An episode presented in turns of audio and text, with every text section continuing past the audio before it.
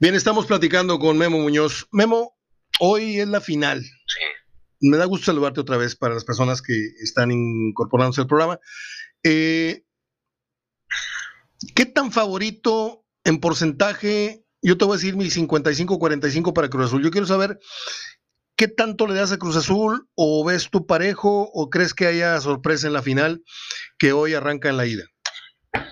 Sí, mira, eh, desde mi punto de vista, yo veo una final muy pareja en ambos, en ambos juegos.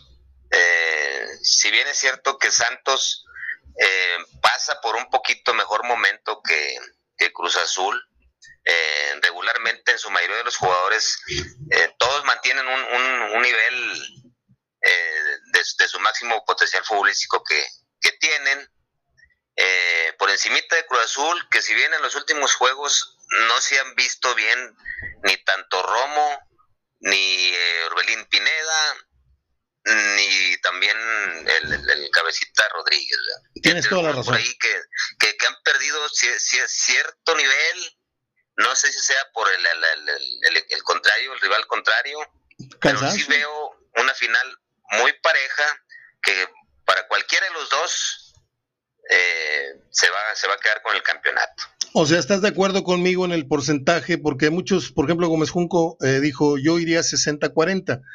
Yo voy 55-45 Cruz Azul, porque me dio pena decir 51-49, porque ya sería ponerla casi en, en, los mismos niveles. Creo que hay que tener un respeto por lo que hizo Cruz Azul, por eso le doy el 55-45, pero esto que dices yo se lo señalé al, al Pío Verdirame esta semana en donde le dije que no veía en el mejor nivel, llegando a la final, no lo veía en el mejor nivel, lo mismo que dijiste tú, el cabecita, Romo, Orbelín, este, sabemos que los arranques de, Elías Hernández son muy buenos y a, la jornada 8 10 ya se cayó. Y por ahí entra el relevo y te da, pues de repente te mete un gol de media distancia, de repente te mete un gol, un centro bueno, pero es un jugador de medio torneo nada más. Pero cuidado, y lo bueno para Cruz Azul, Memo, no sé si estás de acuerdo conmigo, es que con el que no contabas es el que está sacando el pecho, que es el hijo del Chaco. El Chaquito Jiménez sí ha, entrado de, cambio bastante bien, está, está haciendo goles. Sí, sí, sí. Eh, digo, por eso comento que va a estar, va a estar muy pareja. Eh, quien encuentre su mejor nivel en estos, en estos dos partidos se va, se va, se va a alzar con el campeonato. Ahora, vemos en el equipo de Santos que tiene mucho jugador joven, que, han mostrado como si tuviesen ya cinco temporadas eh, jugando en el caso de, del Mudo Aguirre, de que entra de cambio, que la temporada del peso de la temporada llevó Santiago Muñoz, el jovencito de 19 años, entre algunos otros tres, cuatro que tienen que por nombres no lo recuerdo, pero que, son esencia, son, son extracción ahí del, del Santos y, y que la verdad nos, ha, nos han sorprendido Memo, el mismo, me gusta más el Santos. El, mismo Gorriarán que jugó en Europa y muchos no lo saben, ¿eh? por eso creen que, ah, mira qué bueno salió el jovencito. No, ¿cuál jovencito? El güey, el güey fue a jugar allá a Bélgica o no sé dónde, este, y regresó con mucha experiencia. Este, se ha caído también su nivel tantito en los últimos partidos, pero creo que Santos, yo creo que Tigres, bueno, Tigres no, pero Monterrey debería volver un poquito a lo que fue precisamente el 86. Este, hoy la mercadotecnia exige figuras, pero sí debería tener eh, de nuevo una base muy sólida de canteranos. No digo que no los haya, pero Santos es un gran ejemplo hoy día. ¿eh? Santos es un gran ejemplo, como lo es Pachuca, sí. que también eh, les da oportunidad a sus jóvenes. ¿Y, cómo te haces figura? Pues dándote la confianza. si te ven condiciones, eh, te ven potencial futbolístico, te ven personalidad, te ven carácter, te ven actitud, eh, pues oye, déjame le doy la oportunidad. ¿Cómo salieron estas figuras del Monterrey como el abuelo Cruz, como Héctor Becerra, como Medo Muñoz, como Héctor Gamón, entre algunos otros?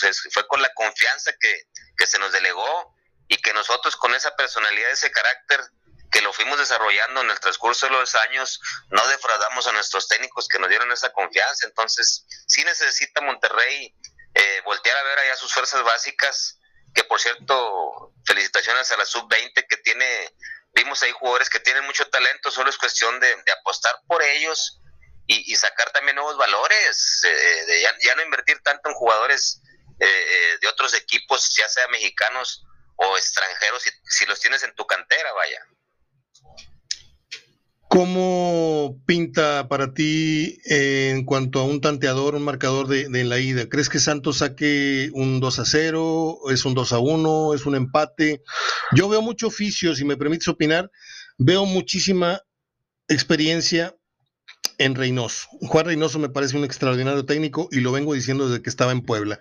Y dije, este técnico en otra dimensión de equipo sería muy admirado. Como está en Puebla, bueno, lo seguimos viendo como un técnico chiquito, este, cuida chambas, cuida goles, pero ahora ese, ese cuida goles este, está jugando la liguilla más inteligente que no la supo jugar, creo, eh, Siboldi. Está entrando a las mismas instancias donde se resbaló ciertamente Siboldi, bueno, antes, pero yo creo que la, la final la gana la experiencia de Juan Reynoso, porque aunque, aunque admiro mucho a, a Almada, creo que en experiencia se lo lleva Juan Reynoso, salvo tu mejor opinión.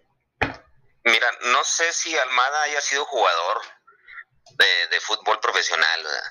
Y Juan Reynoso sí lo, sí, lo, sí lo sé, fue peruano, que tuvo mucho tiempo también en Cruz Azul, pero como técnico no tiene, no tiene la experiencia que tiene Almada. Tiene, tiene, tiene muy poca experiencia de Reynoso. Sé que estuvo en Tijuana en, las fuerzas básicas. Eh, no sé si dirigía por ahí alguna temporada allá en, Perú, pero aquí en México tiene muy poca experiencia, como técnico tiene muy poca experiencia. Entonces se le, se le criticó mucho que haya sacado, eh, no haya iniciado con Cabecita Rodríguez y Romo en el partido de en el partido de, ida con, no recuerdo si fue Pachuca o, otro equipo de la, de la liguilla.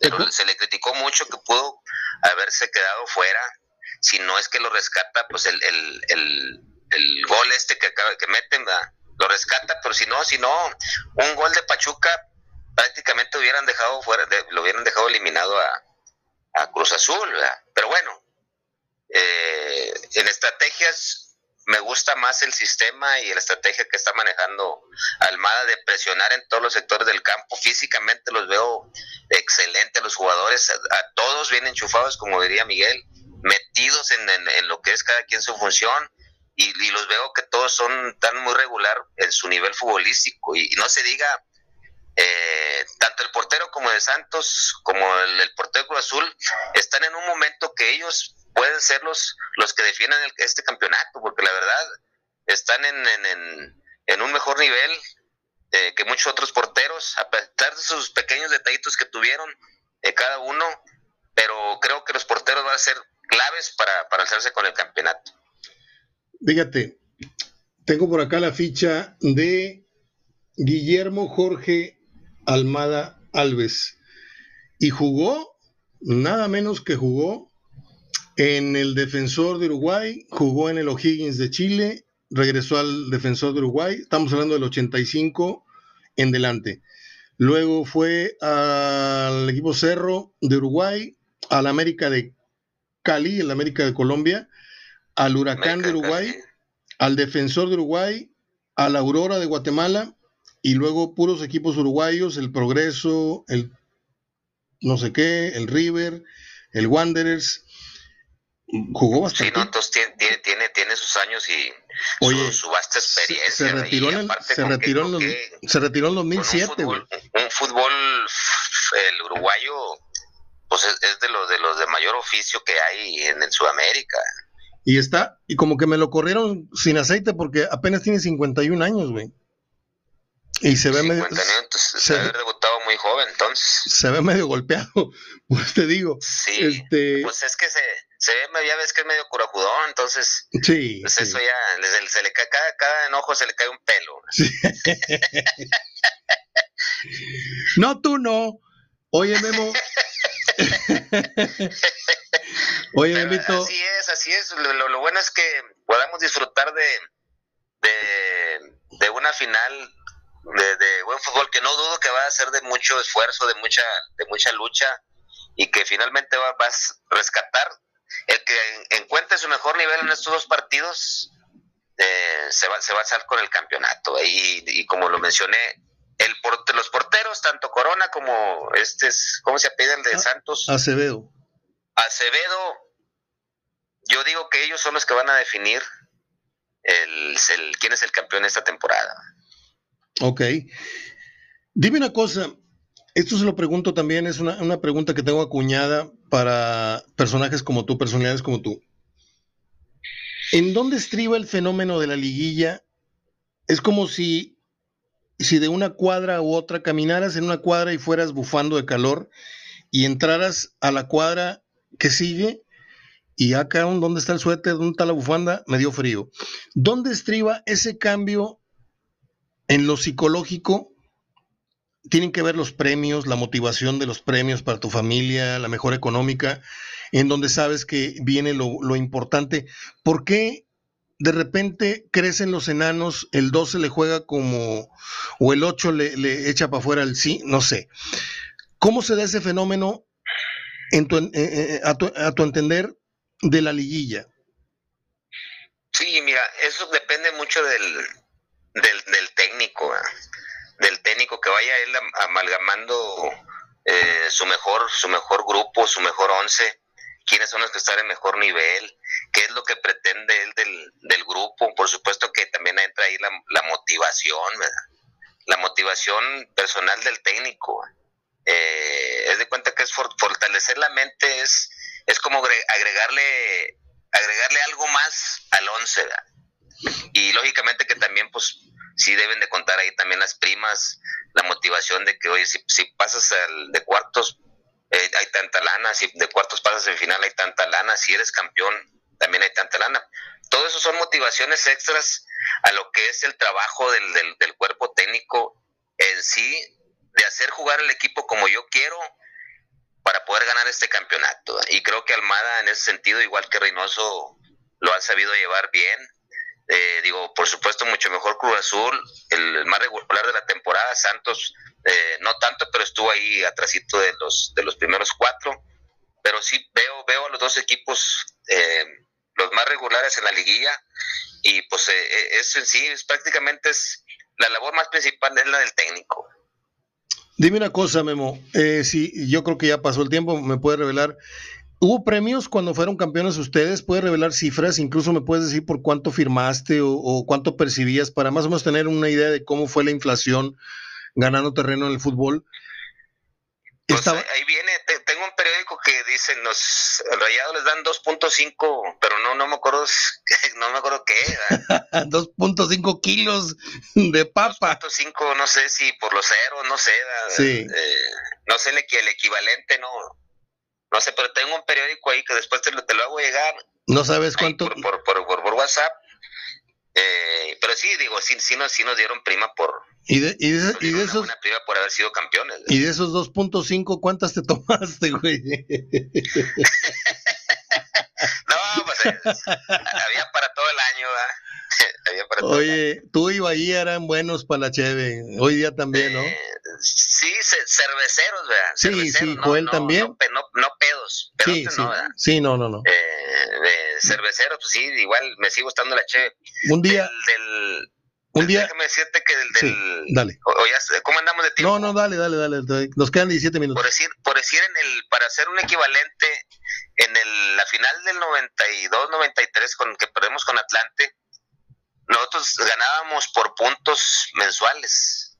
O sea, según los puntos que ganábamos por mes, teníamos un sueldo base, pero por puntos a veces ganábamos, normalmente ganábamos más de si hubiese sido un, un sueldo completo, vamos a decir si yo ganaba 60 mil pesos, pero me daban 30, pero según los puntos yo venía ganando 80 mil pesos por, por mes.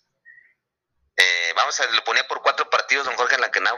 Lo repartían por cuatro juegos. Y así nos fuimos. Y luego ya calificamos. Calificando nos daban una lana.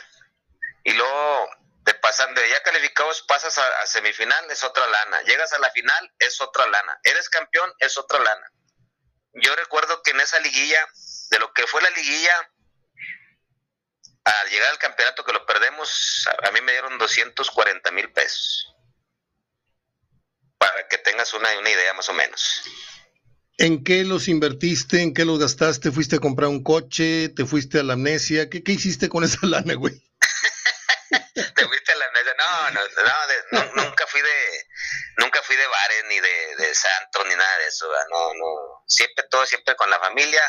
Bendito Dios adquirí eh, algunas bienes raíces, eh, de lo cual me, siento muy orgulloso porque no, no, no despilfarré nunca, mi dinero.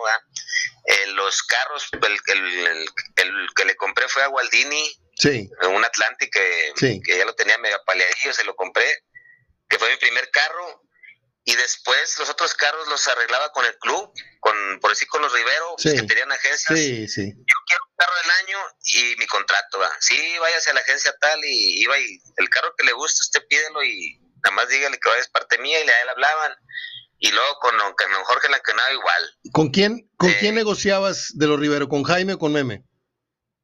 No, con Fernando Redondo. Eh, no, no, pero... Con, no, me, con Redondo, como ya lo conocía, no me, no me arreglaba con él.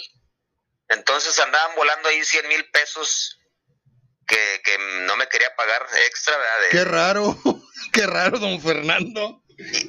Oye, el estira floja, y oye, no se ha arreglado Memo, y no se ha arreglado Memo, y en una vez me tocó ahí en el cerrito, estaba redondo, y iba yo del vestidor, iba rumbo a, la concentración, ahí en el hotelito. Muy enojado, sí. Y dice, ¿por qué no has firmado Memo? Le digo, no, pues aquí está redondo, pues dígale por qué. Oye, Fernando, pues ¿qué pasó con Memo? Necesito que me lo firmes ya. Y dice, no, pues es que andan volando ahí. Pues ¿cuánto está volando ahí? No, pues 100 mil pesos. Págaselos. Te digo, una vez. te digo una cosa, Memo. Pero, pero, pero tuvo, tuvo que decirle este Jaime Rivero. Te digo una cosa, yo estaba en el cerrito cuando, porque tú traías una jeta, cuando pasaste, le hiciste una cara a Fernando Arredondo, le dijiste, pregúntele a él.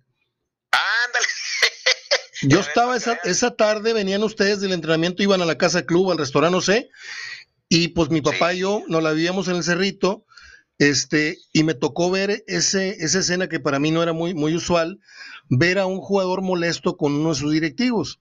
Y luego mi papá me dijo, es que traen una estira y afloja con la lana, me dijo. Ahí fue donde me explicó. Pero esa escena me tocó, por Dios santo que me tocó vivirla, ¿eh?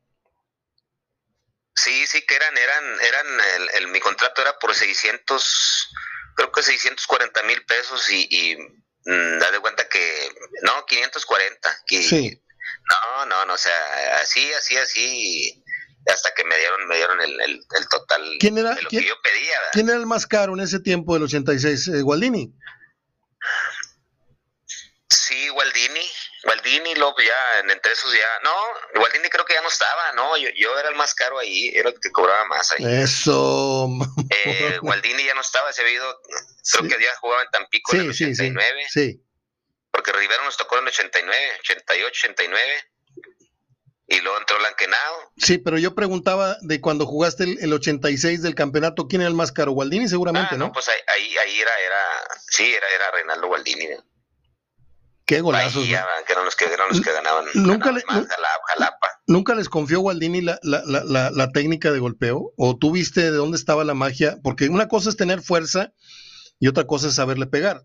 Filiful le pegaba durísimo, pero de 100 disparos metió tres goles. Yo no sé por qué le hacen tanta laraca a, la leyenda esta del Filiful.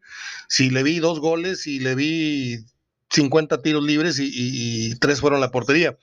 Pero Gualdini y el Mortero Avena, de 10 que cobraban, nueve eran de poner en aprietos al portero y siete eran goles. Que, que, Gualdini era más colocación, ¿eh? Sí. Era más colocación, tenía, tenía una técnica para pegarle muy especial, pero era, era, de más colocación. Ese gol raro que le... Eh, veía el portero, ¿dónde? O sea, ¿dónde? Ese gol raro que le... Era muy, vivo, era muy vivo. Oye, Memo, ese gol raro que le mete a Mateo, estaba yo en, en, la escalinata, en el universitario, en mi papá era inspector, lo que quieras, pero los otros inspectores, nada, que eres hijo de... vámonos. Y mi papá, y mi papá le dijo, este, dale chance que se queden en los escalones. Estábamos a Vilán, Pepe Treviño y yo, así, mira, nada más con la nariz arriba de, la, de la, escalinata, estábamos viendo el, el, y nos tocó ver los goles de Gualdini. Y ese primer gol, no sé si es el primero o el segundo, donde la pelota sube, baja, pica y luego se mete al ángulo, es uno de los tiros libres más raros que he visto yo en mucho tiempo. Sí, sí, sí, te digo que tenía un estilo muy, muy, muy especial, y sí, que hacía efecto la pelota. Y la cantó Pancho, dijo, la va a tirar de hoja seca, de fola seca y tal cual. Sí, sí, sí, que nos ponía Vilán creo, creo esa me la aventé en Ana Peña que, que me invitaste a él y a Vilán. Sí. De Avilán nos ponía, ayúdenle ahí en la barrera, pónganse en la barrera para, y luego pues decíamos, no hombre, pues oye, no va a estar pegue y pegue este. No, oye, nunca nos pegaba el vato en la barrera. Avilán, nunca nos pegaba. Avilán era, un, mago para pegarle a la barrera. especial el güey, o sea, no. Mira, yo hay varios miembros históricos del Monterrey que me tocó muchas, muchas tardes ver los entrenamientos y meterme, ya sabes, ahí al, comedor y estar hojeando aquellos libros en donde estaban los recortes del, periódico. Sí, sabes, ¿no? Sí. Alceu Rossi, el preparador físico, jugaba. Fernando Riera. Jugaba, sí, jugaba competencias con el Dumbo Rodríguez. A ver quién metía más goles al ángulo. ¿Sí? Sí. Y otro que le pegaba hermoso era Pancho Avilán y el Pollo Avilán también le pegaba muy, muy bonito al balón, ¿te acuerdas? El hijo, ¿eh? Sí, el hijo. Pero este yo lo que siempre le pregunté a él y a otros es por qué ese tipo de cosas no se heredan. Porque tú le puedes decir, no, mira, ponle la empeine acá y pisa aquí, pero con eso se nace, Memo.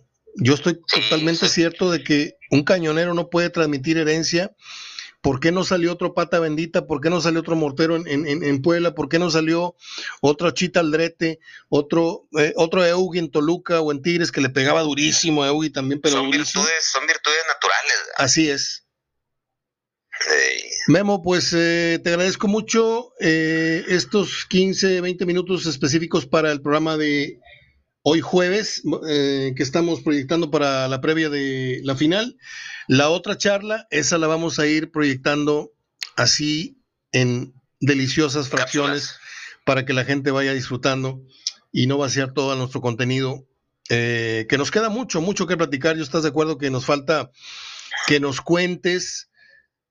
No quiero que adelantes nada, pero uno de los grandes misterios sin, sin resolver es qué pasó en aquella liguilla en donde Monterrey no entregó pero para los ojos de muchos sí entregó el campeonato ante Atlante. ¿Qué fue el problema que hubo? Y queremos que un jugador que estuvo inmerso en ese, en ese tiempo, yo no sé si en la bronca, yo no sé si eras de los líderes que fueron a pelearse con la... Pero yo quiero que la gente oiga, no leyendas urbanas, oiga una versión de un jugador que estuvo inmerso en ese, en ese momento en el club. Y hay muchas cosas más con que platicar, tu, tu retiro, cómo fue tu cabeza, cómo estuvo tu cabeza después del retiro, qué tanto te pegó, no te pegó. Yo lo sé, ya lo platiqué contigo, pero hay gente que lo va a vivir por primera vez. Eh, ¿Cómo cambia eh, la vida de un futbolista que todos los días se levanta a entrenar, a andar en calzoncillos cortos, a andar vacilando con los amigos mientras da la vuelta al campo y de repente al otro día te levantas en tu cama y ahí está rascándote, luego te digo, ¿qué? y dices tú, ah, cabrón, ya, ya, no voy a, ya no voy a entrenar. Todo tipo de temas los tengo bien anotados, Memo, porque vienen muchas cosas muy agradables para platicar contigo y la gente las va, a disfrutar y las va a agradecer mucho. Si algo se hace en la vida, y lo he dicho varias veces, es entrevistar. Y de mí te vas a acordar de las este, entrevistonas que te voy a hacer, eh, además de las colaboraciones, de los comentarios de, de, las jornadas. Te mando un abrazo, Memo, algo con lo que quieras despedir. Igualmente, Mario, siempre un gusto enorme es lo que iba a decir. Eh, platicar contigo de, de, fútbol y ya sabes que cuentas conmigo a la orden cuando se ofrezca. Y pues para toda la raza ahí que nos escuchó, a ver y disfrutar esta gran final.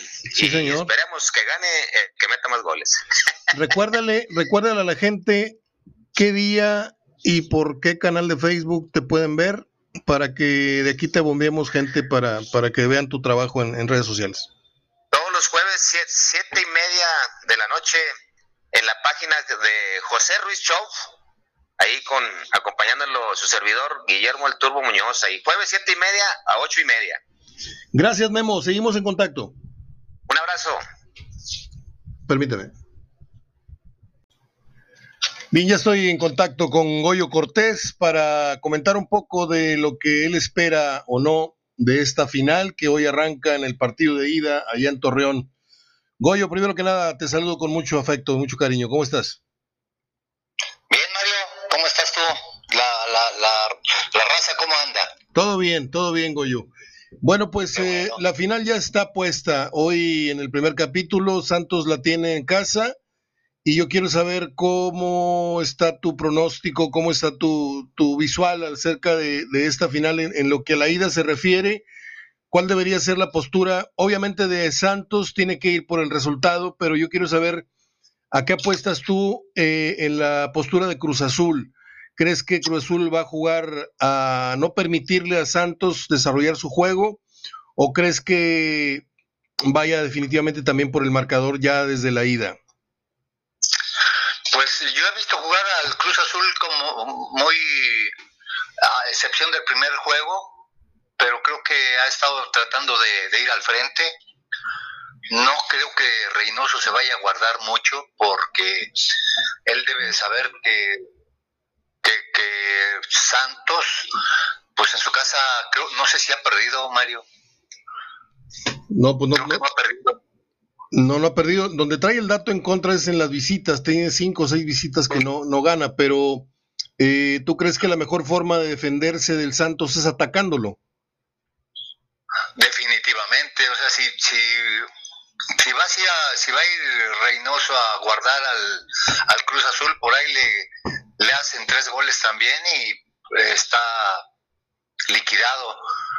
Yo creo que que la mejor postura de Cruz Azul es ir a hacer el juego que ha venido haciendo toda la temporada.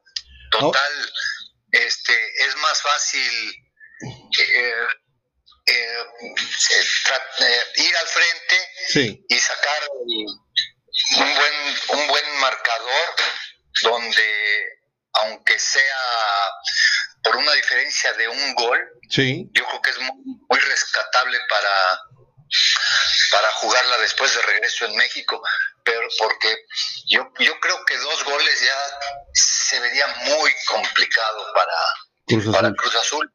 Entonces, pues yo creo que se la tiene que se la tiene que jugar a hacer el, el, los partidos que venía haciendo, igual como, como lo hizo toda la temporada, sabiendo que, que Santos en su casa es un equipo muy complicado, pero pues tienes que ir a jugarle el tú por tú.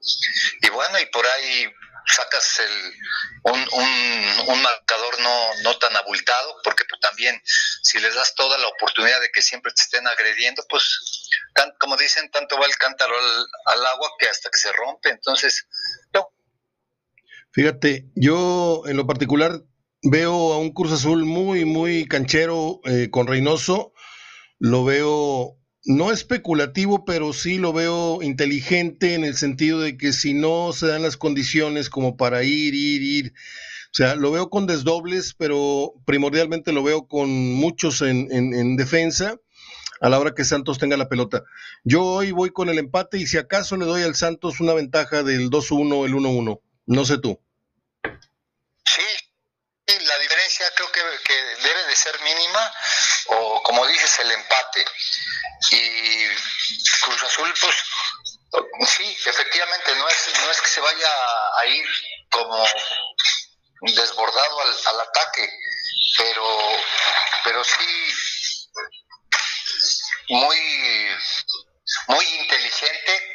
Creo que que ha venido jugando así eh o sea porque yo te, digo, te repito solo en el primer partido en aquel partido de ida donde no metió al cabeza y al otro, yo creo que ahí Reynoso aprendió la lección y no creo que, que esta vez vaya a irse hacia atrás o, quiere especular en algo.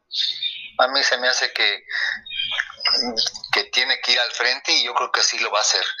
Porque te digo yo, yo siento que Santos es un buen equipo que con jóvenes y todo lo que quieras, que el partido pasado, la verdad, en su casa, este ganó 3 3-0, pero Sí. en realidad Sí le, sí le atacaron bastante. era, era un era un marcador para, para un empate, ¿eh? porque el portero sacó todo. Entonces, Pa- pa- bueno, pues, Para allá iba, para allá iba Goyo. Eh, la experiencia en esta final, ¿hacia dónde crees que, obviamente, yo, yo la veo para Cruz Azul la experiencia, empezando por el Vaportería, que es donde nos, nos interesa mucho tu punto de vista. ¿Crees que esta sea la, comillas, graduación de Acevedo, si Acevedo de al kilo y, está a la altura de Corona, que pues se supone que es el que le da la garantía a Cruz Azul de inicio? teniendo un gran portero. Y, este muchacho Acevedo eh, ha hecho cosas muy interesantes, es el capitán, es el titular, eh, le dio la confianza a Acevedo como para dejar ir a, Jonathan, como bien lo dijiste el otro día, pero la final es la final. Y ahí cuenta, ya no cuenta mucho todo lo bueno que hiciste en la temporada, si fallas, caso de Hugo González, que lo traen, es otro tema que tengo contigo. Este, yo, yo quiero saber qué punto de vista tienes de la portería, si crees que ahí está la diferencia en esta final. Bueno, en ese, en ese punto yo creo que están muy parejos, ¿no? Acevedo está pasando por un gran momento y, yo no soy muy fan de Corona, ¿eh? Te, los, te, lo, te lo digo. Pero sin embargo, entiendo que también es un muy buen portero. El partido pasado hizo grandes tapadas. Este, tiene la experiencia, pero también tengo unos sobrinos que son súper cruzazulinos y yo siempre les decía que, Cruz Azul, eh, espero equivocarme, ¿eh? Que Cruz Azul no, iba a ser nunca campeón mientras estuviera Corona en la portería. Ojalá me equivoque porque pues ya la gente se lo abraza. Pues sí. Oye, tenga un campeonato. Cambiemos, entonces ya dejamos el tema de la final. Eh, quedamos claros que si gana Santos sería por la mínima yo de entrada voy con el resultado de empate para Cruz Azul y si pierde creo que concede eh, una, ventaja de un gol, 2-1, 1-1 creo. Ahí, ahí me voy a montar, en esa me, quedo. Y eh, el tema de Hugo González, eh, ya lo hemos tocado varias veces, pero tú recuerdas, y no que nos haya dado, ya ha habido varias mantas afuera de los estadios, este, por esto y por lo otro, pero tú recuerdas a, una afición tan enardecida contra un jugador en los últimos años por, por no sé cuántos errores graves habrá cometido Hugo, pero el grave fue en la final para ellos. Pero no crees tú que están, este, no sé, es una, es, no quiero dar mi opinión, quiero preguntarte. Eh, ¿Están siendo justos o injustos? O, crees que a esto a Hugo le vale madre y a la directiva le, le vale gorro? Hasta donde yo sé, Aguirre pues eh, no, le ve, no le ve pero a, Hugo González. Tú desde tu óptica como exportero, ¿qué sientes? Aunque el tipo está en Dubái ahorita, disfrutando las vacaciones, seguramente estará checando redes sociales y estará viendo que hoy se le cargó un poco más de lo que ya lo tenía el, ambiente en contra. Tú como exportero, eh, ¿cómo sientes que esto le puede afectar o motivar a Hugo saber que todavía tiene mm, tanta gente que está pidiendo su salida?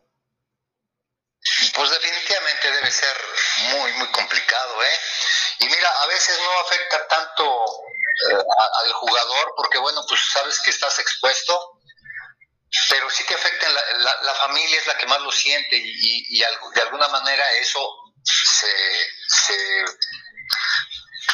te vuelve a, te, te pega más lo que sienta la familia que lo que te pueda decir la gente, pues total la gente puede decir lo que quiera, pero la familia, no sé si tenga hijos, lo que puedan decir en la escuela y todo lo que él deba de sentir, este, lo que sienta la esposa, y yo creo que eso te achica más que lo que diga la gente. Efectivamente, yo creo que Hugo cometió, ha cometido errores muy graves y por desgracia han sido contra Tigres. Hoy, hoy lo hablábamos con el Araña Maldonado, ¿ah? Y, el araña decía, oye, es que no es justo que, sean así por, por, lo que exactamente lo que salió en las, redes sociales. Este, decía, no, no es justo que, le, que le digan tan feo a alguien. Y déjame decirte desde mi punto de vista, Mario, ¿eh? créeme que yo no oigo este, programas deportivos, casi no veo, tú lo sabes, pero siempre tengo alguien que me comenta algo. Y para mí, todo esto también empezó mucho desde la RG y de multimiedos, porque así es, de, gente que, que nomás vive para eso, para reventar. Y de ahí se extendió, se extendió todo, ¿ah? ¿Tú crees que, tú crees entonces que esto es, es una voz de unos, vaya, el que, el que unos cientos de aficionados se manifiesten de esa manera no significa que miles porque en la ciudad hay, hay 6 millones de habitantes. Vamos a suponer que la mitad está inmersa en fútbol. Que haya, haya 3 millones de seguidores de fútbol y que la mitad le vaya a Rayados y que la otra mitad a Tigres, poniendo un número así someramente. Eh, un millón y medio de personas, no creo que en su mayoría todas estén en esa misma postura, pero sí creo que un centenar o un millar de personas que, que no son las que hablan a la radio, pues hablan siempre las mismas 50, este, estas fueron las que crearon esta bola de nieve en redes sociales y además en la estación de radio. Yo creo que sí, y, bueno, pues de todos modos se va replicando porque ya, aunque no lo, no lo, no lo oigas ahí, o sea, yo, yo tengo amigos en México, ¿verdad? Que, que de alguna manera ven a lo mejor se meten a mi, a mi, a mi face y pues en mi face aparecen también esas cosas porque pues alguien me las manda y eso. Y, en México también este platican sobre, sobre Hugo. Entonces esto no es nada más de Monterrey, ya se hizo una, una bola de nieve grande y, y pues qué lástima, ¿no? Que, que, sean, que revienten tan, tan feo a, a alguien porque bueno, pues eh, entiendo que es un es una figura pública y, la ha regado, ha tenido errores, pero pero a lo mejor pues pues mejor a la, directiva yo creo que, lo, lo, que más le convendría a la directiva y, a, y al mismo Hugo es darle darle salida pero también aparte de eso, ¿por qué no le dan oportunidad al, al, chavo que está ahí? O sea, ya están pensando en traer un portero extranjero. Si, si hay unos porteros aquí en México, bueno, este, siempre hubo buenos porteros. Últimamente, eh, y, y, mira, lo, yo no digo que no sea buen portero, por decir algo, el portero del, del, Pachuca, no digo que no sea buen portero, eh, definitivamente. Pero oyes a los comentaristas que son, son porristas, no son comentaristas, y de, de, jugadas que son muy comunes en el portero. Sí, muy simple, sí. Uy, hacen todo un tango, porterazo, y que quién sabe qué, que buena, pero pues es prácticamente la, la chamba del arquero, ¿no? No es, no es, no fue, no es otro mundo. Pero ahí son porristas, no son y, y si te das cuenta sí que alaban mucho a los extranjeros. No sé, yo, yo creo que también ahí hay muchos intereses. Yo... Porque la verdad, en primera A hay chavos de mexicanos, no, no los conozco, ¿eh? pero de repente así, cuando le estás cambiando, te dejo ahí tantito algún partido y, ah, mira, y se ven, se ven bien, se ven bien este, algunos porteríos que ni, los conozco. Pero bueno, quien está encargado de eso, pues era, es cuestión de, que vean partidos de primera división, primera A, donde van a encontrar buenos jugadores en general, ¿eh? no nada más de, portería. Eh, Javier Aguirre realmente desconoce esta, esta, esta oleada de, de, desagrado, o sea, este enojo de la gente eh, no, no, no empata lo que la gente siente con lo que el técnico ve. O sea, para el técnico, ¿tú crees que realmente Aguirre lo considera pues como un portero que ha cumplido o lo tiene en un buen concepto o se está haciendo pato Aguirre y está diciendo que no sabe y no lee y no oye nada de las críticas. ¿En, cuál crees que esté Aguirre?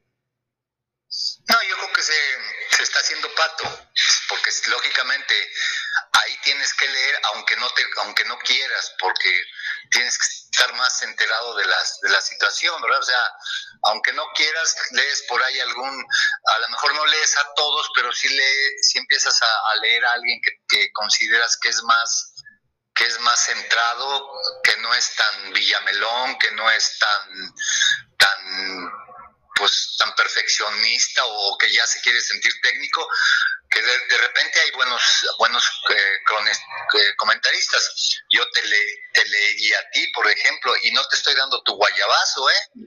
Mm, gracias. Este, si fuera, si fuera técnico, pues me tengo que, que ir sobre esa, ese tipo de, de comunicadores que sean más, más, este... Más mesurados, ¿no? sí, más ecuánimes, que, que, que cuando dicen algo, cuando menos tienen tienen la base, no como los, te digo, los, esta gente de ese, de ese medio, en especial ese medio de comunicación que, que esa ha sido su línea, ser, ser este golpeadores, porque eso es lo que venden ellos. y él tiene que estar sabiendo cómo están las cosas. Ahora, él lo ve entrenar diario. Él dice, bueno, y yo también he, le he visto muy buenos partidos a Hugo. Desgraciadamente, mm, como que no le dan mucha... Eh, la paró, ah, bueno, muy buena la parada de Hugo, y hasta ahí. Ajá. Y en cambio, otros, uy, qué paradón, y que ya, ya, ya lo quieren poner en el, en el Real Madrid o en el Barcelona, te digo, y siempre, siempre son los, los extranjeros los, los salvadores. Fíjate, fíjate Goyo, yo no tengo, yo no tengo a favor de Hugo muchas fichas, es decir, si tú me pones a, no sé, a, a dos o tres porteros mexicanos extranjeros, a lo mejor yo digo, prefiero este, prefiero este, simplemente por personalidad. ¿Sí? Pero ya si hago a un lado la personalidad, si me cae bien o no lo que veo eh, eh, de entrada, como el profe Cruz, de entrada dices tú, no, pues ese técnico no me gusta para la banda eh, o para la banca de mi equipo o, de Tigres o de... Pero ok, haciéndolo estético a un lado, si grita, no grita, si se cruza de brazos o grita. Pero si te quedas con el trabajo de Hugo, yo le hice un seguimiento muy serio a Hugo y creo que hizo el 80% de su trabajo muy bien creo que tuvo atajadas muy buenas. Obviamente, si te tiran 10, 20 veces, en una de esas vas a falsear, se te vas a, soltar el balón, o en una de esas vas a dudar una salida, porque el portero no puede tener de 100 jugadas 100% efectividad. Pero el problema es que a Hugo no le cuentan las buenas y cuando se equivoca, le resaltan otra vez, ahí está el Manos Guangas, ahí está otra vez el que se equivocó, este güey nos nos costó el título. Y ojo que yo no soy pro Hugo González, pero creo que eh, estos tiempos, este caso está evidenciando, uno, lo muy malos líderes de opinión que tenemos aquí en su mayoría. No quiero llevarme de encuentro a todos, pero no es porque yo tampoco me crea la, divina muerte en huevo, pero sí creo que hay una muy mala, eh, hay muy mal liderazgo en, el comentario. Y dos, la supuesta mejor eh, mejor afición y conocedora no lo es del todo, ¿eh?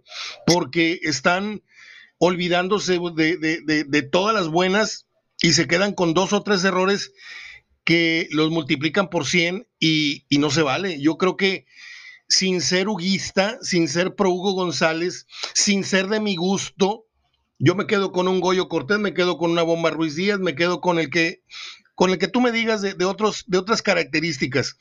Pero Hugo es un muchacho, es como el, el, alumno que no habla, el alumno que va todo peinadito al salón, dices tú, mira, ese es el nerd del salón no me cae bien por cómo se ve, no me cae bien porque siempre anda bien, bien lustrado el zapato. Y, dices tú, bueno, ya que lo tratas, dices tú, pues no es, no es tan mala onda el niño, o sea, eh, eh, eh, y, te, y, se te, viene el salón encima, porque ese güey es amigo del nerd del salón. Pues conózcanlo primero, güeyes, y después critíquenlo. Yo, yo siento que la gente, desde que llegó Hugo, no se han dado el permiso de analizarlo como portero. Se han apalancado de vamos a ver sus errores y vamos a justificar nuestras críticas porque desde que llegó no nos gusta y desde que lo regresaron peor. Creo que ese fue el gran error de Monterrey. Ahora, esto demuestra, una vez más, que los equipos no siempre le dan lo que quieren a sus, seguidores, porque Monterrey extrañamente firma a Hugo González sabiendo que la gente no lo veía con buenos ojos y ahora ¿qué haces con un portero al que, que se le vence el contrato en el 2024? Lo corres, lo prestas, le pagas el sueldo por afuera Hugo González es uno de los tres mejores porteros mexicanos actualmente. No estoy revolviéndolos con la baraja extranjera. Y repito, para todos ellos que me están mentando la madre ahorita por, por, por el podcast, no soy pro Hugo González, pero creo que hay una tremenda injusticia porque creo que ha hecho el 75 u 80% de los trabajos que ha tenido que efectuar en la, en la portería, centros, tiros, rechaces, esto, lo otro, y por ahí se tiene que ir un golecito. Goyo, a ti se te fueron dos, tres goles, yo recuerdo, pero tu trabajo, tu trabajo era, era de mucha regularidad. Sí, yo creo que mucho se me... Yo era, yo era malito, yo era malito. Mira, yo tampoco soy pro Hugo, pero pero sí soy pro mexicano, la verdad. Y, yo siento que, que hay mexicanos de calidad que hay que darles oportunidad. Hugo no en balde está o estuvo en selección nacional y yo creo que está considerado por el Tata más o menos ahí entre los que pudieran estar porque hay algunos que ya no van a llegar y yo creo que pues lógicamente está el de Santos, está Hugo por ahí, ahí está entre los entre los tres cuatro entonces no está muy lejos a lo mejor como tienes dices tienes razón eh, eh, la forma de ser de Hugo como que se ve muy muy propio. muy, propio se ve muy muy muy muy le falta mercadotecnia, no tiene el pelo largo, no trae tatuajes, no hace señas a la tribuna, no es tribunero. O sea, es un muchacho demasiado serio en su trabajo y la gente quiere más show. Quien lo, lo conoce, aquí un vecino mío que, vende tacos y Hugo a veces llega por ahí, dicen que es un tipazo, yo no lo conozco como persona. E, ese es otro cantar, pues que sea muy buena gente, a lo mejor puedes meterse de cura, ¿verdad? pero, pero su chamba te dice eh, exactamente como tú dices, lo evaluamos y qué calificación saca de, cuántos cuántos goles te evita por, por temporada. Y, pero desgraciadamente ha tenido dos errores fatales contra, contra Tigres y la gente no se los va a perdonar nunca. Entonces, para mí lo más sano evítense eh, ya manosearlo más y también Aguirre, ¿verdad? Dale chance, dale chance de que se vaya y, dale chance al, a los porteros que tienen ahí abajo, que, cuando ha jugado el que sigue, no sé cómo se llama, no lo ha hecho nada mal. El ¿eh? Mochis, el Mochis. Ese, dale chance. ¿Por qué estamos pensando en un extranjero? Dale chance al que sigue este, ah, es que no es de la categoría del Monterrey. Ay, pues fíjate, el, el, Santos le dio chance a este chavo sin ser de la categoría del Santos. Mira, está peleando la final. Y, y, y a cuántos chavitos no, no ha metido Santos. O sea, alguna vez platicando con González Ornelas decía, es que la globalización nos, nos marca que pues, ya los extranjeros y, la verdad a mí eso no me sonó nada congruente. A mí no me, no me interesa la globalización, a mí lo que me interesa es y que, si viene un extranjero es más mercadotecnia y, y, yo digo, tu mercadotecnia es que el equipo sea un equipo ganador o, a lo mejor yo estoy muy mal en eso de la mercadotecnia, ¿va? No lo sé. Es que, es que sí, el problema del fútbol es que mezcla varios intereses, el deportivo, el económico, eh, la cuestión de, imagen, que también tiene que ver con el marketing. Eh, yo creo que el, equipo, y, más con, esta competencia que traen Tigres y Monterrey de los millones de, los jugadores caros, de los jugadores emblemáticos, eh, yo creo que Monterrey se llenó de, jugadores caros que hoy estamos viendo que no, no jugaron ni valen la mitad de lo que pagaron por ellos. O sea, estoy hablando concretamente de Jansen, estoy hablando de, de, Aviles Hurtado, estoy hablando de Craneviter, estoy hablando de, de, bueno, Funes Mori ha rendido, porque pues a fuerza de ponerlo toda la vida, pues te tiene que meter goles, aunque haya fallado dos tercios más de los que pudo haber metido. Eh, eh, Nico Sánchez, un, jugador que acaba de irse, que metió 42 penales y goles de cabeza que no fue muy buen defensa, pero fue el líder que le hizo falta todos estos años a Monterrey. Él más o menos cumplió con esa cuota, pero en general Monterrey se ha preocupado por gastar para ofrecer una marquesina atractiva, pero futbolísticamente en la cancha, este, han corrido con muchísima fortuna porque han ganado cosas con un plantel que, pues es como el carrizo. Algunos jugadores están medio huecos, ¿eh? no, no, no, no, no han cumplido del todo. Este, apenas estamos a los dos años viendo sacar la cabeza a, un Maxi Mesa, por ejemplo. Estamos apenas viendo la madurez de un Ponchito. Eh, Charlie se nos estacionó, y, pero sigue siendo el Charlie en, la sensación del fútbol mexicano para muchos, pero tiene viviendo de esa imagen un más de un año. Eh, yo siento que Monterrey no tiene los pantalones que ha tenido el Santos para invertir en su canal. A lo mejor Santos tiene dinero, pero dice, voy a hacer como que no tengo tanto. Y se van por jugadores extranjeros de medianísimo pelo que rinden como rindió Bahía acá, como rindieron otros jugadores baratitos que fueron figurones, este, el caso de Valdés, el caso de, del Cabecita, que lo vendieron bien vendido, eh, eh, los defensas estos morenos que traen, un portero que sacas de la cantera y que lo haces hasta capitán, o sea, hay muchas cosas que hay que aprenderle para, para, para ese lado, ¿eh, Goyo? Mira, este, el, sábado pasado nos juntamos un grupo de, ex y, y, eso, eso platicábamos, este, Mario. Este, la verdad es que Fuerzas Básicas de Tigres de Monterrey no sé para qué existe. Y, y hablamos de, lo mismo. Eh, actualmente ya los presidentes no son los dueños de los equipos, ahora son gerentes. Entonces, sabes que un día te vas a ir, porque hablábamos de, de licenciado Alberto Santos. Sí. Este, y decían, o sea, la gente que estaba ahí decían, nuestro mejor presidente ha sido Alberto Santos.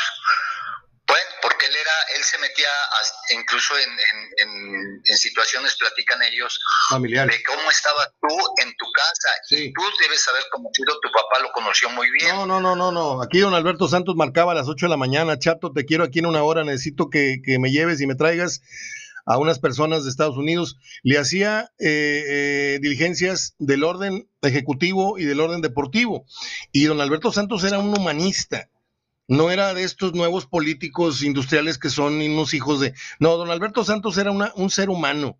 A mí cuando llegaba al estadio, cuando llegaba al estadio, ¿tú crees que le daba la mano a mi papá y a mí me daba la espalda? No, me daba mi, mi, mi jalón de, de, pelos, me hacía así, me revolvía el pelo, chatito, ¿cómo estás? O sea, una persona atenta, atenta. Y Alberto Santos, Chico Bosch y, Federico, igual, bueno, buenos más amigos, buenos, buenos muchachos. Hoy, estas directivas, estas directivas fifís que tenemos, este, que se quieren hacer como que son del pueblo y que siguen en contacto, es mentira. Es mentira, no tienen la menor de las sensibilidades y la menor de la conexión con la gente que los tiene ricos en el fútbol. Independientemente de eso, o sea, tienes razón, pero independientemente de eso, este, no son dueños y aunque por si algo el licenciado Alberto tampoco era el, dueño total del, equipo, que era todo un, grupo de, empresarios, él lo representaba y, pero él no era gerente, él, también era dueño, entonces él trae a Milton Carlos y les cuesta un millón de pesos, me acuerdo que, fue el, boom, y, pero ellos lo vieron junto con el gallo, entonces eran gente que en, pro del equipo. Hoy es, me traes un jugador, ¿cuánto cuesta? Dos mil dólares. Ah, mételo en un millón de dólares y el resto es, no lo vamos a campechanear porque en algún día yo me tengo que ir de aquí. La lana no es mía, la lana es de, de la empresa. Entonces, ahora son gerentes. Entonces, por eso yo creo que, que eso de, de, la globalización y de que la imagen de los equipos y no, si te, si te costara a ti la lana en el, en el bolsillo, a ver, pónganse a trabajar mis hijos y, váyanse a toda la República como le, como le hacía antes este, Atlas, Pumas y, que sacaban un montón de chavos que después vendían bien vendidos, después de haberlos trabajado bien, este, y, y que andaban, andaban en, en buenos lugares. A lo mejor lógicamente los vendían muy rápido y no, no dejaban que se cuajaran, no había campeonatos, pero, pero era necesidad de dinero. Hoy, hoy yo no te pido que, que, saquen que saquen cinco, que saquen uno por temporada, dos. Bueno, pues yo creo que sería sería muy bueno para ir renovando la plantilla y que y que fuera gente de arraigo. Este y, y yo también creo que yo no sé si en todo Nuevo León no haya gente que, pudiera ser directivo. ¿Por qué tienen que traer gente de México para, para ser directivos? Esa ese es otro, otra cosa que a mí no me cabe. No, ni a mí tampoco. Ni a mí tampoco, Julio. Ni a mí tampoco. Yo no sé por qué tenemos que traer. Y no tengo nada contra los capitalinos. De hecho, yo no, no, no. Yo amo la Ciudad de México y me llevo muy bien con el capitalino, lo sé entender. Pero yo creo que si en algo marca la pauta. Pues ojalá y, para, para, retomar el tema, sobre todo que veamos un, una buena final, ¿no? Yo creo que ya es justo de esas, de esas finales que a veces son medias tediosas. Yo creo que esta vez no será así porque eh, creo que son dos equipos que les gusta ir al frente y me parece que Cruz Azul tiene mejores recursos defensivos, me parece. Sí. Pero, pero en Santos, el Santos se le va a echar encima y Cruz Azul tiene muy bien el, el desdoble, tiene buena defensa, es un equipo que de todos modos no es, no es este echado para atrás, más que lo normal, como debe de ser, pero yo sí creo que vamos a ver un partidito alegre. Ahí te va mi pronóstico, Goyo, y lo dije desde que empezó la liguilla. No esperen ver gran fútbol en semifinal y menos en la final. El gran fútbol está en esta primera ronda. Ahí te va. Si la final me arroja a mí en conjunto, los dos partidos me hagan un promedio de 8 de calificación, me voy de lado, de lado. Yo espero un gran partido porque las, las regresos con excepción de esta final de León Tigres, que fue una basura, este, aquella de León, este, e, y otras también, la basura aquella de, Morelia, Monterrey en Morelia, y, no nada más por tirarle al Tuca, no, no, no, la, la final Necaxa 0-0 con no sé quién, este, Celaya, este, yo no espero, yo no espero mucho fútbol, pero sí eh, se rompe el partido porque el otro tiene que ir y tiene que jugársela, y los segundos tiempos de las finales, este, cuando hay alargue, cuando hay penales, esto suelen ser emocionantes, pero eh, en lo que respecta a los 180 minutos, yo no espero, yo espero más emoción y más tensión que buen fútbol, como lo vimos en el Pachuca América, como lo vimos en el Cruz Azul Toluca. Para mí esos dos fueron los platillos que me llenaron el buche y dije, yo ya después de esto, lo que venga es bueno porque al menos ya vi dos partidos que, que fueron memorables, no sé tú. Sí, sí, sí, sí. Yo creo que, pero como dices, eh, Santos tiene que salir a ganar porque también si Santos no aprieta, le va a costar mucho trabajo en México.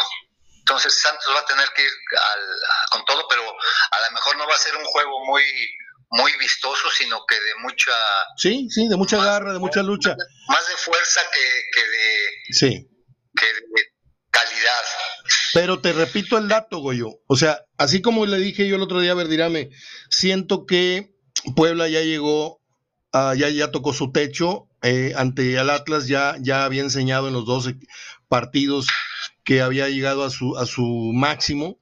No sé, futbolístico, físico, lo que tú quieras, pero ya dices tú, ya, hasta aquí dio. Como cuando un carrito se te para, dices tú, ya, aquí se acabó la gasolina, ya se acabó la reserva y aquí, hasta este fue el último kilómetro que dio.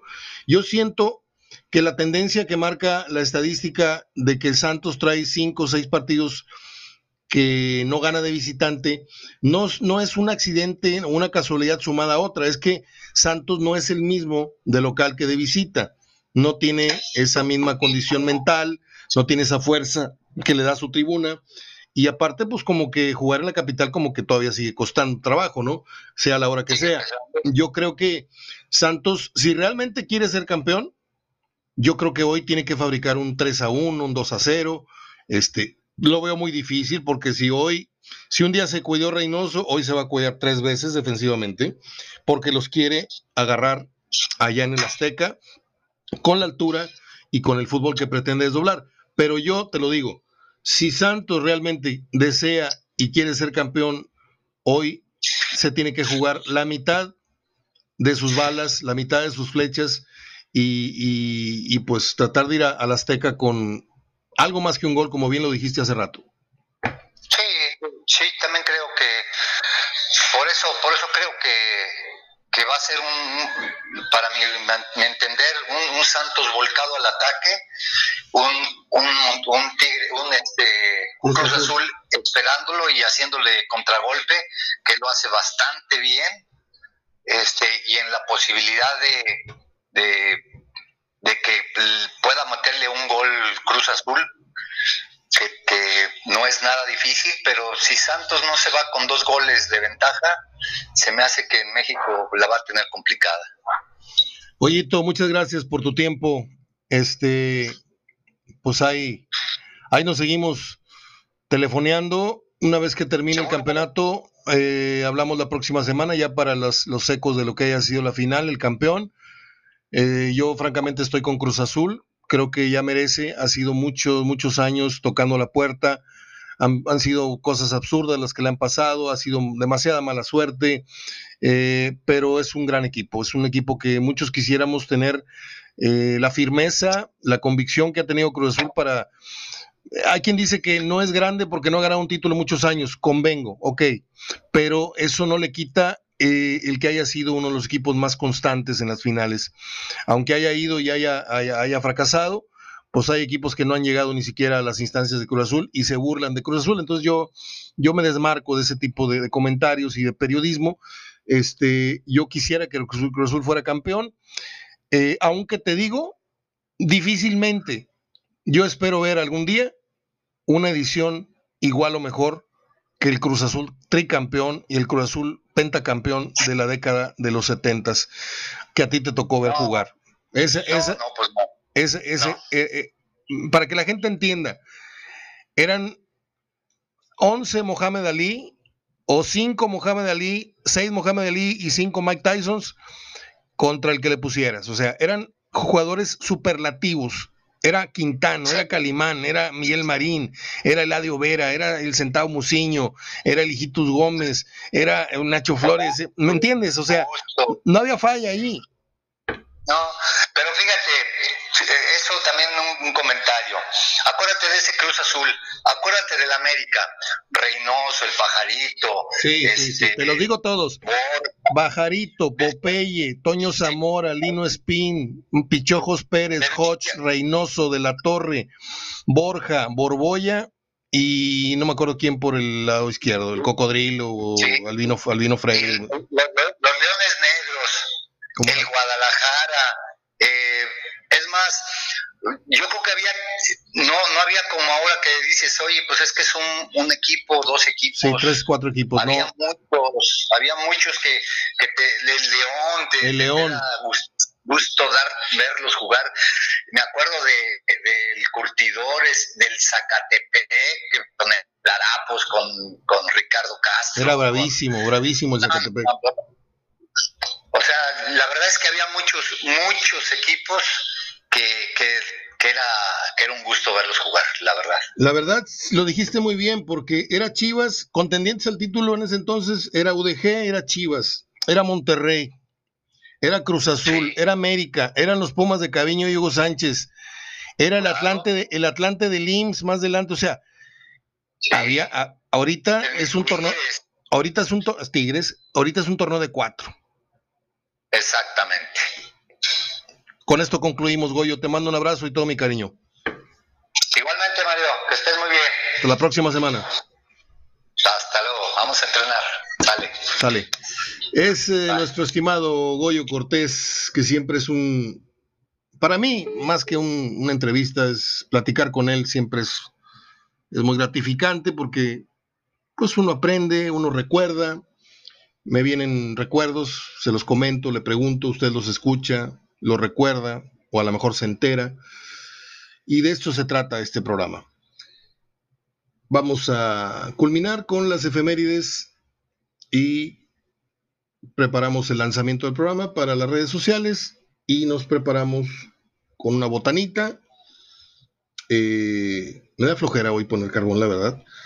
Tengo por ahí unas pechugas que puedo poner en las brasas y todo esto, pero me da flojera, mejor me quedo con esto para el sábado o para el domingo eh, hoy pues sí voy a poner unas frituras ahí, tengo unos cacahuetitos, unos, unas tortillitas ahí con un guacamolito y vamos a ver a ver si no me queda mucho, mucho a deber el partido de ida de la final. Ahora, que si sale partidazo yo mañana aquí digo, me equivoqué. ¿Cómo? También tengo que pedir una disculpa por el comentario tan laxo, tan, superflu, tan, tan superficial que hice del problema de los jugadores del América, en donde dije, pues yo no veo nada raro, y luego dije que por qué se meten en su vida privada. No, Ya vi el video completo. Este está muy, muy grueso. Eh, es, una, es una cosa de degeneración muy fuerte. O sea, es un tema delicado para mí hablarlo aquí, pero tengo un punto de vista muy, muy, muy sólido, ¿no? Yo tengo relaciones, usted tiene relaciones, el otro tiene relaciones. Pero usted ha tenido, usted ha tenido relaciones en frente de cinco amigos o usted junto con otros tres han estado al mismo tiempo teniendo relaciones mientras alguien los está grabando. Ok, vamos a poner que no sabían que lo estaban grabando. Pero el hecho de ya empezar a, esas prácticas mm, masivas o, en grupo, ya te hablan de otro nivel de, conciencia eh, sexual y todo esto. Y independientemente de que se trate de una falta, de una falla en la disciplina, por los protocolos de no sé qué, no sé cuánto, este, pues yo veo como hay dos o tres tipos ahí este, parados en la puerta, no sé si están en una oficina o no, pero están como en una peluquería. Tres güeyes así como en un sofá esperando el lugar del peluquero, aquel peluquero, y tres chavas ahí sacándole, este, boleándoles ahí el, el, pilín eh, en una imagen que a mí ni me escandaliza, ni me, ni me sorprende, ni nada. Pero sí me sorprende que los futbolistas hoy sean tan, tan tan irresponsables, tan inconscientes. Irresponsables hemos sido todos en algún momento de nuestras vidas, pero inconscientes desde el momento que saben que son proclives a estar siempre en el ojo del huracán, en el ojo de un celular, en el ojo de un restaurante que los está siguiendo. Tú no sabes que te están filmando mientras tú estás muy contento dándole ahí a un, a un filete, a una copa de vino, y hay un güey que te está filmando así por abajo del plato y miren, ahí está tal jugador y este es el segundo whisky que pide y no sé qué y no sé qué. Este tipo de cosas a mí no me caen bien, a mí no me caen bien, porque yo no soy quien para decir, oye, se tomó tantas, iba con fulanita, es su novia, no es su novia, es su esposo, no, eso no. Pero ya que entramos a, estos niveles en los que, por cierto, este es el segundo video escandaloso que surge de las filas del América. Hay que recordar el, el otro de Jeremy Menes o Menés, en donde ese güey sí venía montándosele una chava, venían drogas, había cocaína en la mesa, había alcohol, y, dices tú, yo creo que los clubes tienen que uh, pues ¿cómo les, les, puedo yo explicar esto? Tienen que volver a reescribir eh, su decálogo o su, código de, puntos disciplinarios, ética, como usted quiera, no, no, no encontré las palabras en este momento, es que estoy distraído viendo otra, otra publicación, perdóneme. Este, hay cosas que en una empresa, por ejemplo, si esto hubiera sido en una empresa, ¿sí? Estos, estos, estos eh, jugadores, estos empleados hubieran sido despedidos inmediatamente, ¿no? Si te agarran con la de la copiadora, si te agarran en el baño con fulanito, van para afuera, vámonos. Ok, ¿dónde fue esto? Yo no lo sé, pero son jugadores que están en una situación de competencia, eh, en caso de jugadores del América, muy importante.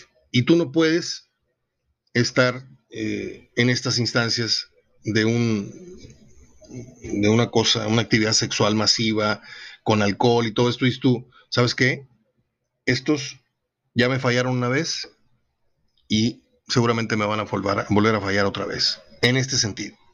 Y lo mejor es no contar con ellos porque me van a contaminar a los chavos, a los chavos que vienen en camino, o si no es que ya los contaminaron, porque todo esto es el daño que hace el daño que hace es que otros futbolistas de otros equipos dicen, hijo, estos güeyes que bien se la pasan, oye, y si hacemos una acá nosotros, total, pues no se va a dar cuenta el Tuca, no se va a dar cuenta Aguirre, o si se da cuenta, pues es cuate, no nos va a decir nada.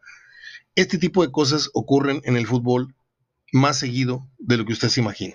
Ese es el tema, esa es la conclusión a la que, a la que yo quería llegar.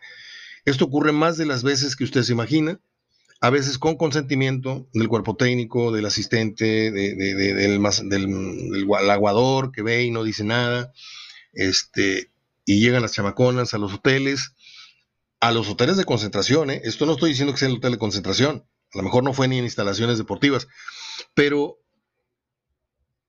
mejor ahí le paro, porque ya me extendí.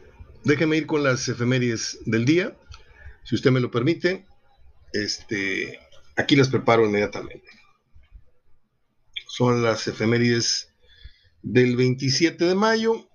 Yo las tengo desde anoche publicadas en mi página de cine, música, videos y fotografía, a la cual está usted invitado. subimos fotos muy bonitas. Nos, nos lee y nos sigue gente de todo el mundo. Entonces procuro este, destacar muchos sitios y mucha gastronomía y muchos sitios de nuestro México para que la gente venga y no nomás se enteren de todas estas tonterías que, pasan de, de, la violencia. Eh, un, 27 de mayo nació el actor británico, británico Christopher Lee, eh, que salió en filmes como El Conde Drácula, Frankenstein, Sherlock Holmes, y que también se le conoce por, por algo que hizo en estas películas nuevas de Señor de los Anillos, algo así. Eh, en 1935 nació la actriz Lee Meriwether, que fue la, batichica en la película de Batman en 1966. En 1936 nació el actor eh, moreno este de color Luis Gosset Jr., que tuvo un gran papel en aquella película An Officer and Gentleman en 1982. Usted la debe de recordar. Eh, no me acuerdo cómo se llamó en español. No me acuerdo. An Officer and Gentleman, sé, Reto al Destino, creo que se llamó. En donde hace el papel de un militar que trata con la punta del pie al bonito de la película. Eh, en 1943 nació el actor Bruce Waits que lo vimos en la serie Hill Street Blues y en muchas películas últimamente ya de adulto.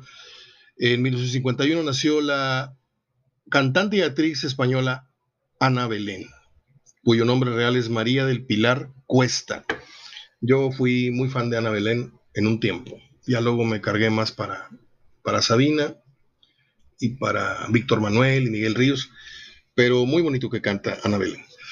Eh, en 1956 nació el director de cine Giuseppe Tornatore. A él le debemos una de las joyas más grandes que ha dado el cine, como lo fue Il Novo Cinema Paradiso. El Cinema Paradiso, que les digo, no vayan a ver la, edición nueva o la edición del director porque es una porquería. Le agregaron unas escenas muy desagradables ahí, este, muy desagradables, pero la, la película original, como la editaron para el mundo, es un peliculón. Si usted no la vio, yo se la recomiendo. Cómprela en Amazon, cómprela en la librería Gandhi y guárdela ahí como un tesoro. En 1969 comenzó la construcción de Walt Disney World, el, Disney World de Orlando, Florida, el cual tuvimos oportunidad de conocer en el Mundial de Estados Unidos 94, cuando México jugó contra Irlanda, precisamente.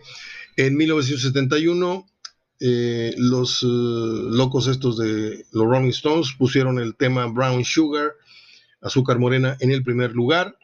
Y en 1978 los mismos Rolling Stones eh, lanzaron el sencillo Miss You del disco Some Girls que compré y mi amigo Julio Méndez se quedó con él, mi LP. Pero pues es mi mejor amigo y él puede tener mis discos toda la vida y yo sé que el día que se lo pida me lo va a regresar tal y como se lo entregué. Yo creo que debe tener unos 25 años con mi disco, pero es que como se casó y se fue, pues yo creo que se le olvidó dejarme los discos, se los llevó con él, pero es un gran amigo y, yo sé que está en buenas manos mi disco de Some Girls. Recuerdo que lo compré en la prepa ese disco, en la prepa 2. Estaba yo en la prepa y ese disco habrá salido por allá el 70 y... Ah, pues sí, salió en 78, lo estoy diciendo. Bueno, pues es todo a cruzar los dedos para que haya una buena final de ida. Voy con Santos, 1-0, 2-1, ya le dije, yo en el fondo creo que Juan Reynoso va a jugar a empatar o a perder por uno. Abrazo, hasta mañana. Aquí nos vemos en HDF Radio.